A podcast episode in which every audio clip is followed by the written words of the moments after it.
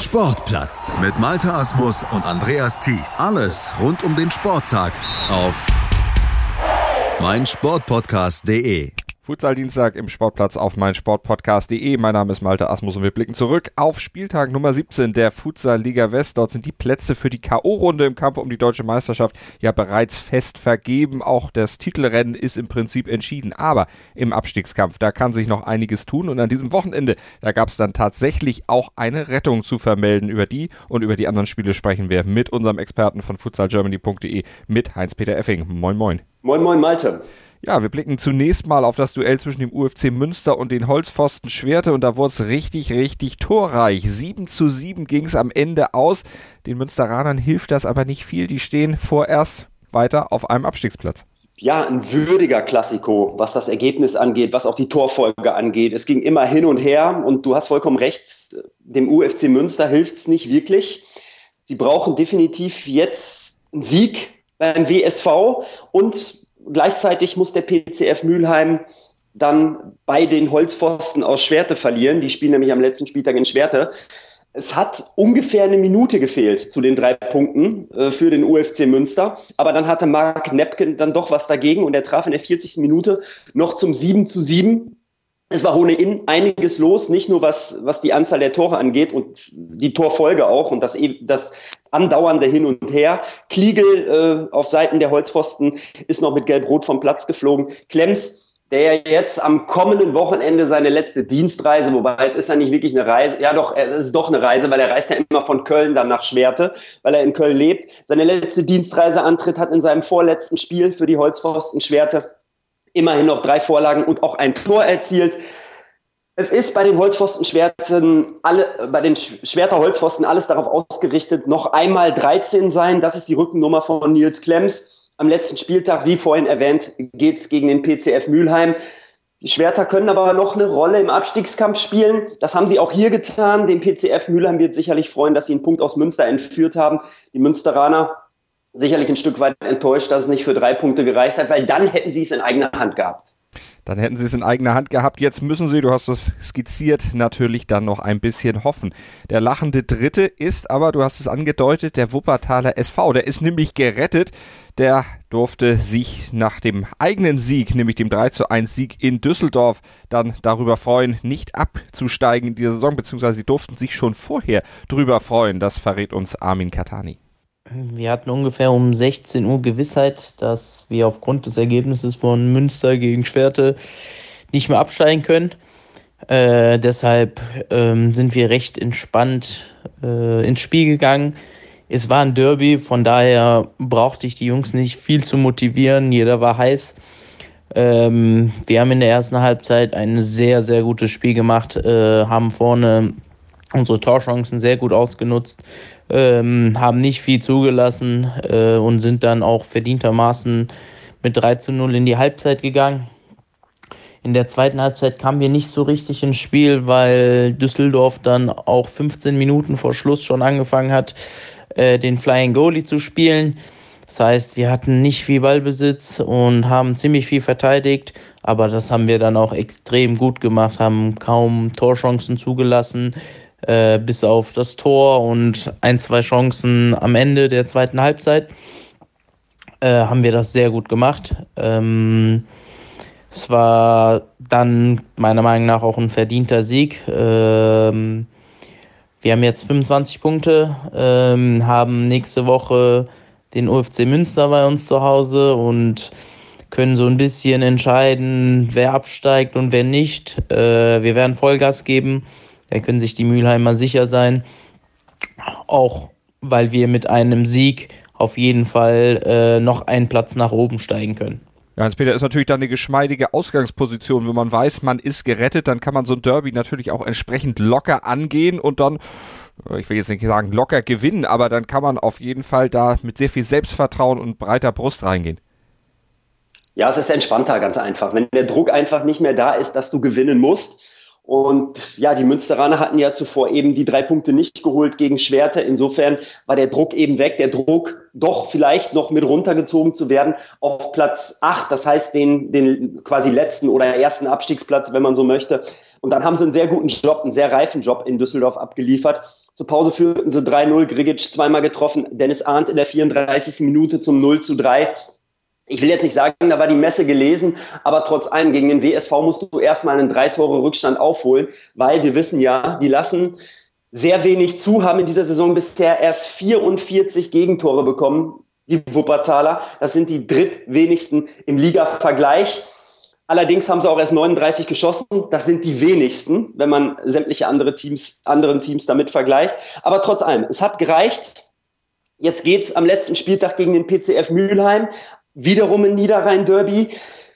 Der PCF ist natürlich, ach, falsch. Die spielen nicht gegen den PCF Mülheim. Der WSV spielt noch gegen den PCF Mülheim, ja, aber nicht in der Futsal-Liga West, sondern im Niederrhein-Pokal.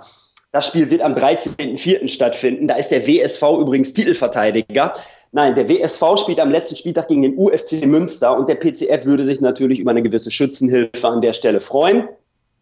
Die Fortuna aus Düsseldorf hatte die Chance, ein Stück weit mehr Richtung Platz drei zu springen. Das hat nicht funktioniert. Fakt ist, gegen offensivere Teams spielt die Fortuna aus Düsseldorf einfach ein Stück weit besser. Gegen den PCF Mülheim, die auch relativ massiert in der Deckung stehen, haben sie auch das Auswärtsspiel vor ein paar Wochen verloren. Gegen den WSV bekanntlich auch eine sehr defensiv starke Mannschaft. Auch 1 zu 3 verloren. Nach vorne ist nicht viel passiert. Kerl hat in der zweiten Halbzeit noch verkürzen können, aber zu mehr hat es dann nicht gereicht. Ich denke, für die Düsseldorfer geht es im letzten Spieltag, wenn ich das richtig im Kopf habe, gegen die Black Panthers Bielefeld auswärts. Sie könnten den Sprung auf Platz drei immer noch schaffen. Dazu müssten aber die Holzpfosten aus Schwerte. Wie du hörst, es ist sehr viel Rechnerei jetzt mhm. kurz vor Schluss in der Futsal Liga West mit dabei. Dazu müssten die Holzpfosten aber auch ihr Heimspiel gegen den PCF Mülheim verlieren. Also von daher viel Wenn und Aber, viel Hypothese thetisches Zeug dabei. Letztlich geht es aber für die Fortunen aus Düsseldorf nicht nur mehr um die Liga, sondern sie stehen auch noch im WDFV-Pokal-Halbfinale. Da spielen sie gegen die Cheruska aus Detmold auswärts. Können Sie schon mal ein bisschen üben, weil Detmold hat ja bekanntlich den Aufstieg in die Futsal-Liga West in diesem Jahr geschafft. So sieht's aus. Und die Bonner, die haben auch es mal wieder geschafft, einen Sieg einzufahren. 11 zu 6 am Ende gegen den punktlosen Tabellenletzten, den FC Schwerte. Wir hören den Trainer, der Oliveira da der FC Schwerte so null Punkte hatte, wir ähm, wussten, dass wir mussten das Spiel als pflichtig betrachten. Jedoch, wir wissen, dass die nicht leicht sind. Wenn wir sehen, dass zum Beispiel gegen den MCH Sennstadt, sie haben nur mit zwei Tore Unterschied verloren, auch gegen den PCF Mülheim. Deswegen, wir wussten, dass es nicht leicht, leicht sein würde. Dazu haben wir, äh, ja, Dennis Brause war gesperrt und äh, wir wissen, dass der verantwortlich ist von 60 Prozent von unseren Toren. Ich selbst, ich konnte nicht spielen, so wegen Verletzung und äh, waren noch zwei, drei Ausfälle, die uns leider schon die ganze Saison lang begleitet haben. Und äh, gut, äh, das Spiel ist ein bisschen so unruhig angefangen. Wir waren so am Verlieren 3-0. Auch normal, da einige Spieler ihre, ihren ersten Pflichtspiel hatten und die Nervosität kann man ja halt nicht vermeiden. Aber die waren stark genug, um äh, davon sich zu, zu erholen und äh, ein Aufholjagd, so genau wie in die Meisterschaft zu anfangen. Und am Ende der 11 zu 6 äh, ja, ist mehr als verdient. Mir freut zu sehen, dass äh, Simon Oberhäuter und Ricardo Gabriel haben ihren ersten Tor geschafft. Auch, dass Jonathan Sommer, die eine sehr starke Saison gemacht hat, so jetzt zum ersten Mal vier Tore in ein Spiel schafft. Und ja, wir sind zufrieden. Man muss bis 2014, 15 zurückschauen, um einen Absteiger zu finden, die 17 Punkte schafft. Das zeigt, äh, dass unsere Leistung dieser Saison gar nicht so schlecht war. Und äh, ja, jetzt letztes Spiel gegen den MCA Sinnstadt. Da erwartet man normalerweise keinen Punkt, aber trotzdem, wir fahren nach Bielefeld, um äh, unser Bestes zu geben und äh, wir versuchen immer noch die drei Punkte zu holen, wenn nicht möglich, dann das Beste daraus zu machen und uns aus dem Futsal-Liga West zu verabschieden mit einer guten Leistung. Ja, Hans-Peter, was sagst du zu den Bonnern? Die kommen spät in Wallung. Ja, sie haben sie ja in Mülheim letztlich vor anderthalb Wochen liegen lassen. Da hätten sie einen Sieg gebraucht, hätten sie das Spiel in Mülheim gewonnen, dann würden sie jetzt tatsächlich auf einem Nicht-Abstiegsplatz stehen. Und du hast vollkommen recht, sie kamen zu spät in Wallung. Sie haben sehr viel gearbeitet, sie haben einen schlechten Saisonstart gehabt, dann haben sie eine Serie von unglücklichen Ergebnissen auch dabei gehabt, wo sie durchaus auch dran waren, aber das Spiel am Ende doch nicht gewinnen konnten, beziehungsweise ja, verloren haben dann sogar oftmals noch oder dann maximal unentschieden gespielt. Ja, der Druck war jetzt weg. Es konnte, man konnte sich nicht mehr retten. Es war das letzte Heimspiel der Saison. Ich denke, man wollte sich auch nicht die Blöße geben, als einzige Mannschaft gegen den FC Schwerte Punkte liegen zu lassen. Das war für mich auch die letzte Chance des FC Schwerte überhaupt noch was zu holen.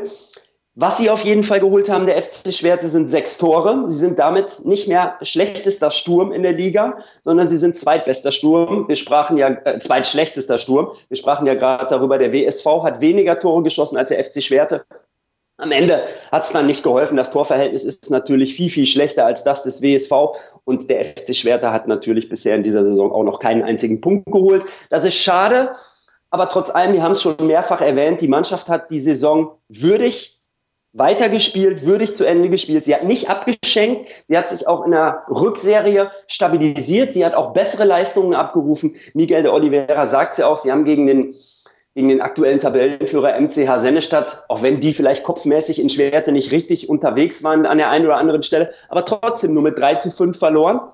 Das muss man auch erstmal hinkriegen. Jetzt haben sie noch ein echtes Highlight. Der FC Schwert am 18. Spieltag kommt nämlich der amtierende deutsche Vizemeister, die Futsal Panthers Köln, nochmal nach Schwerte, können also den Zuschauern nochmal eine richtig tolle Mannschaft bieten. Ja, und dem BSC, dem Bonner SC, ist es gelungen, einen würdigen Heimabschluss hinzukriegen. Es geht auch ohne Pause. Miguel de Oliveira sagt ja auch, es war ein Spektakel für die Zuschauer, aber, aber letztlich ein Muster ohne Wert. So sieht's aus. Und wir kommen zum PCF Mülheim. Das Team, das ja auf dem ersten Nicht-Abstiegsplatz aktuell steht, 20 Punkte. Die Ausgangsposition hatte Heinz-Peter vorhin ja schon charakterisiert. An diesem Wochenende konnte die Mannschaft allerdings nicht punkten. Sie verloren nämlich zu Hause mit 3 zu 8 gegen den Tabellenführer, gegen den designierten Meister, gegen den MCH FC Sennestadt. Wir hören Johannes Karamizos vom PCF mit seinem Fazit zu diesem Spiel. Ja, dass wir heute gegen Sennestadt es schwer haben werden, war klar. Taktisch haben wir so gespielt, dass wir hinten gut stehen und nach vorne Konter setzen. In der ersten Halbzeit mit dem Resultat 2-1 für Sennestadt. In der zweiten Halbzeit das ähnliche Bild. Und ähm, ich glaube, sechs Minuten vor Ende der Partie stand es 2 zu 4 dann hat Sennestadt die Gunst der Stunde genutzt und hat in 30 Sekunden zwei Tore erzielt und auf 2 zu 6 hochgesetzt. Wir konnten dann nur noch das 3-6 machen und ja, die letzten beiden Tore für Sennestadt, klar, gut rausgespielt. Wir haben da halt bei den Gegentoren standen wir mal falsch oder kamen mal zu spät, aber das ist völlig normal, weil mit der Zeit lässt ja die Konzentration nach, die Kraft. Und Sennestadt hat über das Spiel gesehen bestimmt 36, 37 Minuten Ballbesitz gehabt und von daher war okay. Das Spiel ist abgehakt. Wir wünschen den Sendestädter und den Kölnern alles Gute für die deutsche Meisterschaft. Für uns heißt es jetzt nächste Woche letztes Saisonspiel. Und dann werden wir dann abends sehen, nach dem Spiel in Schwerte, wo es für uns in der kommenden Saison weitergeht. 3 zu 8 am Ende, klares Ergebnis für die Sendestädter. Du hast die Analyse von Johannes gehört. Ja, zur Pause ging es vom Ergebnis noch 1 zu 2. Aber letztlich war der MCH schon feldüberlegen und hat einfach auch mehr Qualität in seinen Reihen. Ich denke, der MCH hat auch ein bisschen was ausprobiert, weil die steuern ja schon natürlich Richtung westdeutsche Meisterschaft, aber sie steuern natürlich auch Richtung Playoffs, deutsche Futsalmeisterschaft. Da muss auch der zweite vielleicht an der einen oder anderen Stelle auch ein Teil des dritten Anzuges dann sitzen, weil du kannst nicht nur mit der ersten Riege eine deutsche Meisterschaft erfolgreich spielen. Dem MCH reicht jetzt ein Punkt gegen den Bonner SC. Ich denke, es werden am letzten Spieltag sogar drei Punkte werden. Und der PCF Mülheim hat es in der eigenen Hand. Dazu ist es allerdings nötig, Nils Klemms die Abschiedsparty in Schwerte zu verderben, nämlich mit einem Auswärtssieg. Wenn das alles nicht funktionieren sollte, dann greift ja vielleicht noch die, die niederrheinische Schützenhilfe des Wuppertaler SV, die sicherlich am letzten Spieltag gegen den UFC auch nochmal alles geben werden gerade sagen, die hängen sich sicherlich nochmal rein für einen ganz, ganz tollen Saisonabschluss. Und auch der Tabellenzweite, die Futsal Panthers Köln, die waren am Wochenende natürlich im Einsatz und die feierten auch nochmal ein richtiges Tore-Festival. 12 zu 5 Sieg über die Black Panthers Bielefeld. Die waren ein bisschen ersatzgeschwächt. Trotzdem taten sich die Kölner lange schwer, wie Christoph Rüschenpöhler berichtet. Gegen dezimierte Bielefelder sind wir gut reingekommen haben dann aber ziemlich schnell die volle Konzentration vermissen lassen und durch Ballverluste zu viele Konter zugelassen.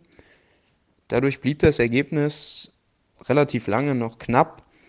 Der Sieg war trotzdem eigentlich nie gefährdet und am Ende, als die Kräfte bei den Bielefeldern nachließen, sind wir dann immerhin noch auf sieben Tore davongezogen. Hans-Peter, wie geht man dann im Falle der Kölner, wo man ja den zweiten Platz auf jeden Fall sicher hat, so ein Spiel an? Christoph Rüschenpöhler hat es erzählt, äh, war ein bisschen zäh am Anfang.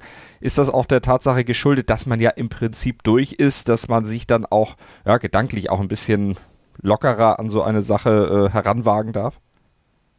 Ja, ich denke schon, die Luft ist, ist ein Stück weit raus, was die Liga angeht. Natürlich gibt es noch die theoretische Chance, Meister zu werden, aber ich, ich denke nicht, dass die Kölner noch daran glauben, dass der MCH am letzten Spieltag Punkte liegen lässt gegen Bonn. Und die müssen ja alle drei liegen lassen, während die Kölner dann beim FC Schwerte drei einfahren müssen. Ich denke, das wird möglich sein. Nein, sie sind auch schon in so einer Testphase für die deutsche Meisterschaft. Also sie haben sich damit abgefunden, denke ich, kopfmäßig, dass es in die Pre-Playoffs geht. Da spielt man ja übrigens gegen den SSV Jan Regensburg, sofern es denn tatsächlich bei diesem zweiten Platz in der Futsal Liga West bleibt und nicht am letzten Spieltag noch ein Bonner Wunder geschieht. Da spielt man gegen den SSV Jan Regensburg. Die haben sich am letzten Wochenende gegen den, gegen den FC Deisenhofen durchgesetzt, 5 zu 2 gewonnen. Das war wirklich das entscheidende Spiel um Platz 2 in der Regionalliga Süd. Insofern, der Meister von 2017 wird mit hoher Wahrscheinlichkeit dann auf die Kölner treffen. Und insofern bereiten die Kölner sich eben auch auf dieses Spiel und auf dieses Pre-Playoff-Spiele, auf diese Hin- und Rückspiele. In diesem Jahr sind es ja zum ersten Mal tatsächlich in den Playoffs Hin- und Rückspiele, was ich sehr gut finde, vor. Und so war dann auch das Ergebnis. Normalerweise sind die Kölner schon ein Stück weit stabiler in der Defensive. Klar, gegen die Black Panthers, die ja auch offensiv ein bisschen was zu bieten haben. Ein Dreuli war dabei. Er hat übrigens die 40 Tore geknackt, nickt ein Dreuli. Das heißt, ich werde, wie letzte Woche kolportiert, einen Wanderpokal stiften da ich gesagt hatte, ich glaube nicht, dass weder dass ein Dreuli und Eitern, ach, stimmt ja gar nicht. Ich habe ja gesagt, dass Eitern und ein Dreuli die 40 schaffen müssen. Dreuli hat schon mal vorgelegt, Hakim Eitern hat letztes Wochenende nicht gespielt, steht aktuell bei 39 Toren. Am letzten Spieltag geht's, glaube ich, gegen die Fortuna aus Düsseldorf. Also, wenn Hakim noch eins macht, dann stifte ich auf jeden Fall einen Wanderpokal, der, der dann dem Torschützenkönig der Futsalliga West zukünftig für ein Jahr immer zur Verfügung gestellt wird.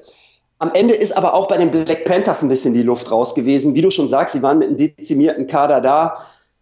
Es war sicherlich auch klar, dass, dass man in Köln jetzt nicht ganz groß vielleicht noch was holen kann, zumindest wenn man auf die Ergebnisse der letzten Jahre blickt. Man hat gegen Köln, glaube ich, die letzten fünf oder sechs Spiele alle verloren, auch wenn es teilweise eng war. Am Ende haben die Black Panthers am vorvergangenen Wochenende schon die Klasse gesichert. Das war sicherlich das vorrangige Ziel. Bei beiden war so ein bisschen die Luft raus, aber am Ende sind immerhin 17 Tore dabei rausgekommen und nochmal, ja, auch wieder ein Stück weit ein Spektakel für die Zuschauer. Insofern denke ich, dass die Kölner jetzt mit einer möglicherweise sogar zweiten Garnitur zum FC Schwerte reisen werden. Und die Black Panthers Bielefeld werden zusehen, dass sie am letzten Spieltag noch einen, einen guten Saisonabschluss hinkriegen gegen Fortuna Düsseldorf am letzten Spieltag. Und die Devise ist klar, alle Bälle zu Hakim Eitan, dass die 40 geknackt wird. Das ist natürlich dann sicherlich die Hauptprämisse bei den Black Panthers Bielefeld, damit Heinz-Peter dann diesen Pokal stiften kann. Heinz-Peter, dir für heute wie immer vielen Dank und wir hören uns natürlich dann mit der Auflösung. Nächste Woche muss die Trophäe gestiftet werden. Darfst du die Trophäe stiften? Und wie ist dann tatsächlich die Abstiegsfrage dann entschieden worden am letzten Spieltag? Wir berichten darüber hier im Sportplatz am Futsaldienstag auf meinsportpodcast.de. Heinz-Peter, vielen Dank. Danke dir, Malte. Sportplatz mit Malte Asmus und Andreas Thies. Alles rund um den Sporttag auf meinsportpodcast.de. Wir klingen nicht nur gut, wenn wir direkt am Spielfeldrand stehen. Die Adler Mannheim bleiben der Tabellenführer in der deutschen Eishockeyliga. Oder direkt von der Schanze berichten. Wir haben einen spannenden ersten Durchgang gesehen. Bei den Springern Kamil Stoch führt vor Zielen Bartol. Wir sehen dabei auch noch gut aus. Borgia Sauerland ist offizieller Ausstatter von meinsportpodcast.de. Borgia Sauerland. Berufsbekleidung, Arbeitsschutz und mehr auf borgia-sauerland.de.